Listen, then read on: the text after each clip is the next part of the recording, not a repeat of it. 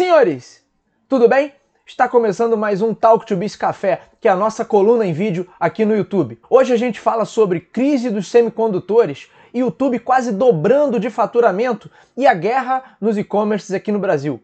Se você ainda não é assinante do nosso canal, assina agora, ativa o sininho para receber todas as notificações e acompanhar nossas atualizações em vídeo. Toda semana tem alguma produçãozinha em vídeo aqui no nosso pequeno e humilde canal, falando sobre negócios, marketing, sobre estratégia e inovação. E comentando algumas das principais notícias da semana. Vamos lá?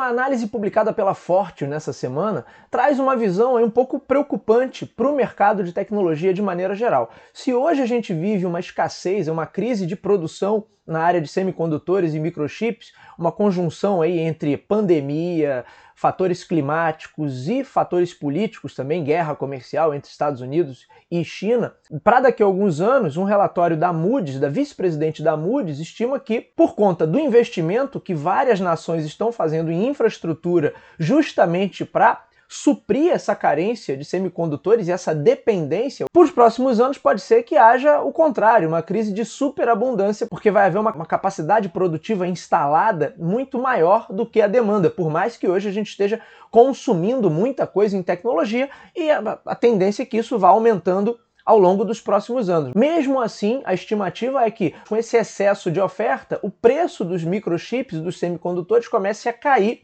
E aí a gente não sabe como isso vai impactar essas economias e o mercado de tecnologia como um todo. Porque a infraestrutura necessária para esse tipo de produção é extremamente cara. Então, o investimento que está sendo feito pelos Estados Unidos, China, União Europeia, Coreia do Sul, também Taiwan, é da casa de bilhões e bilhões, centenas de bilhões de dólares. A grande questão é: será que o mercado se afobou, já que desde o ano passado a gente vive aí um problema de abastecimento, um problema produtivo em relação a, a microchips e semicondutores, o que está levando a uma alta nos preços de todos os produtos de tecnologia. Sony não consegue equilibrar a, a presença do PlayStation 5 nas prateleiras, Xbox a mesma coisa, Apple já anunciou que para o lançamento do iPhone 13 os estoques vão ser limitados. Então, será que a indústria como um todo se afobou ou será que isso é investimento estratégico já olhando para as próximas décadas e buscando justamente essa autonomia em relação à produção desse componente que é um insumo básico para qualquer produto de tecnologia e atualmente para quase todos os produtos que a gente consome. Então pode ser que esses países estejam vendo esse investimento hoje como de fato um investimento estratégico para ter autonomia em relação a essa cadeia de fornecimento para as próximas décadas. Eu gravei um Talk to Be Tech com o nosso amigo Renan Peixoto, que vai ao ar na próxima semana, onde a gente fala e comenta bastante sobre a crise dos semicondutores e os rumos que isso pode dar para o mercado de tecnologia. Então acompanhe aí que na próxima quarta-feira tem Talk to Biz Tech surgindo aí no seu feed, onde a gente fala especificamente sobre esse assunto. Uma outra notícia legal também é que o YouTube praticamente dobrou o seu faturamento em relação ao mesmo período do ano passado. De acordo com os relatórios publicados pelo próprio Google, né, o segundo trimestre de 2021 gerou aí um faturamento para o YouTube de 7 bilhões de dólares. É 84% a mais do que o mesmo período de 2020. Tudo isso proporcionado por quê? Pela alta dos anúncios em vídeo na plataforma digital. A gente falou bastante de serviços de streaming na semana passada, mas a verdade é que o YouTube vem correndo por fora, sempre foi um projeto do Google de tratar o YouTube ali como a TV do futuro, e a gente poderia até chamar de repente de a TV aberta do futuro, mas a questão é que talvez não seja só isso, porque o, a plataforma também está batendo recorde em número de assinantes. Segundo também relatório da própria empresa, são 120 milhões de assinantes só nos Estados Unidos, assinando ali o YouTube Premium, onde você se livra dos anúncios e aí você pode assistir aos seus canais, seus vídeos prediletos sem ser interrompido nenhuma única vez. Então já são 120 milhões, ah, não tive acesso aqui, eles não divulgaram os números de assinantes no mundo, Mas fato é que 120 milhões de assinantes nos Estados Unidos já é um número bastante considerável. Então, assim, embora as iniciativas né, do YouTube em relação à produção de conteúdo, no passado ele chamava de YouTube Red, teve algumas produções ali, investiu em algumas produções próprias, elas nunca decolaram efetivamente,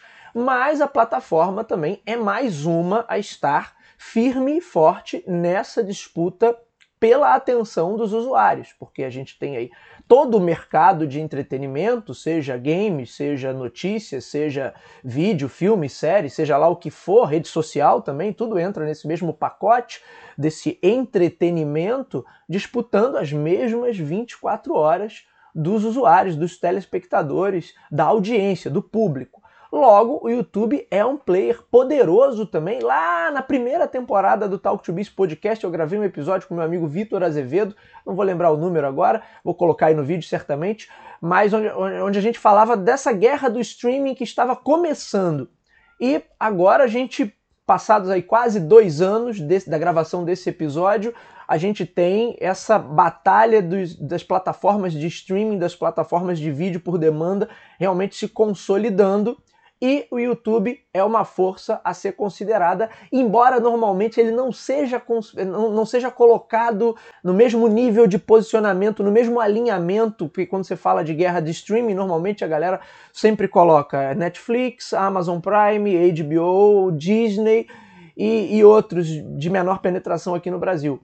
Mas fato é, é que o YouTube também é uma plataforma de streaming e também disputa a atenção dos usuários. Embora ele não se configure como um grande estúdio, como uma grande, como uma grande casa produtora de propriedade intelectual, mas ele tem um, um, um exército incontável né, de produtores de conteúdo que atrai ali muita gente. Então, será que uh, pode ser que o YouTube deixe de ser considerado só uma distração mais para um determinado perfil de público e passe a competir pela atenção, vamos dizer assim, da faixa mais premium do streaming. Essa é uma possibilidade. É claro também que a plataforma ainda é vista muito como rede social, até tem números interessantes também, porque eles têm agora o YouTube Shorts, não é que foi, foi criado ali para competir diretamente com o TikTok, que é a rede social chinesa dos videozinhos curtos e dançantes, e eles também comemoraram os resultados. Parece que hoje o, o YouTube Shorts tem em torno de 15 bilhões de visualizações diárias. Eu não peguei aqui números, não busquei números do TikTok para comparar, mas de qualquer maneira 15 bilhões de visualizações diárias não é um, não é um número a ser desconsiderado. Portanto, tá aí, né? O, o, o que vai ser? Será que uh, talvez o consumo de YouTube se dê mais no via mobile? Será que ele ainda não é considerado um rival no mesmo posicionamento, para o mesmo contexto de uso com as outras que, que as outras plataformas de streaming? Vamos ver no que isso vai dar. Mas fato é que ele não é um competidor a ser desconsiderado. Por fim, vamos falar um pouquinho aí de e-commerce no Brasil. A briga continua feia. Essa semana a Amazon anunciou entrega para cerca de 50 cidades brasileiras em até um dia útil para quem é assinante do Prime. Lembra aquele Prime que dá acesso também ao Prime Video que nós comentamos na última edição, tudo por R$ 9,90 por mês? Pois é, para cerca de 50 cidades a entrega agora é garantida em até um dia útil para quem é assinante do serviço. Tudo isso em meio a toda a concorrência também se movimentando. Desde o ano passado a gente tem visto é, Mercado Livre, que também anunciou faturamento recorde agora essa semana, mas tem também Magazine Luiza, Americanas.com, todo mundo trabalhando para tentar reduzir o que sempre foi o maior gargalo de qualquer serviço de entrega aqui no Brasil, que é justamente a parte da logística. E aí você tem mais um ingrediente agora com a Amazon fazendo esses anúncios. Por outro lado, você tem um camarada aí também correndo por fora nesse mercado, que é o AliExpress, o e-commerce gigante chinês que vem mobilizando grandes esforços para cativar o público brasileiro, além também de esforços logísticos. Recentemente, a, a marca criou uma campanha com a Ivete Sangalo. Então, eles são muito focados em cativar o público brasileiro e embora ainda seja considerada assim uma compra uma compra mais de nicho, não é todo mundo que topa esperar pelo frete, mas eles já agilizaram bastante essa questão do frete e de fato estão dando uma atenção bastante especial para o mercado brasileiro. Ou seja, você tem aí alguns grandes players que estão disputando realmente a preferência e a atenção do nosso consumidor em relação ao e-commerce. É o que tudo indica também. Desde o ano passado, e-commerces dispararam por conta da pandemia, mas alguns desses comportamentos vieram para ficar e os números referentes ao e-commerce no Brasil e na América Latina não dão sinais de que estão é, voltando para um cenário de estabilidade. Eles continuam alto, a galera continua comprando bastante pelo e-commerce, então essas empresas estão querendo se consolidar junto ao público justamente nessa fase em que o mercado também parece estar passando por uma consolidação, o mercado como um todo. Aí um dado interessante, né? O eBanks publicou um ranking e mostra o grau de visitação, o volume de visitação e o grau de engajamento nos principais e-commerces brasileiros no primeiro semestre do ano passado. E esse ranking mostra o seguinte: o Mercado Livre lidera né, as visitações e o grau de engajamento dos internautas brasileiros, seguido por, nessa ordem, americanas.com, OLX, Amazon e Magazine Luiza.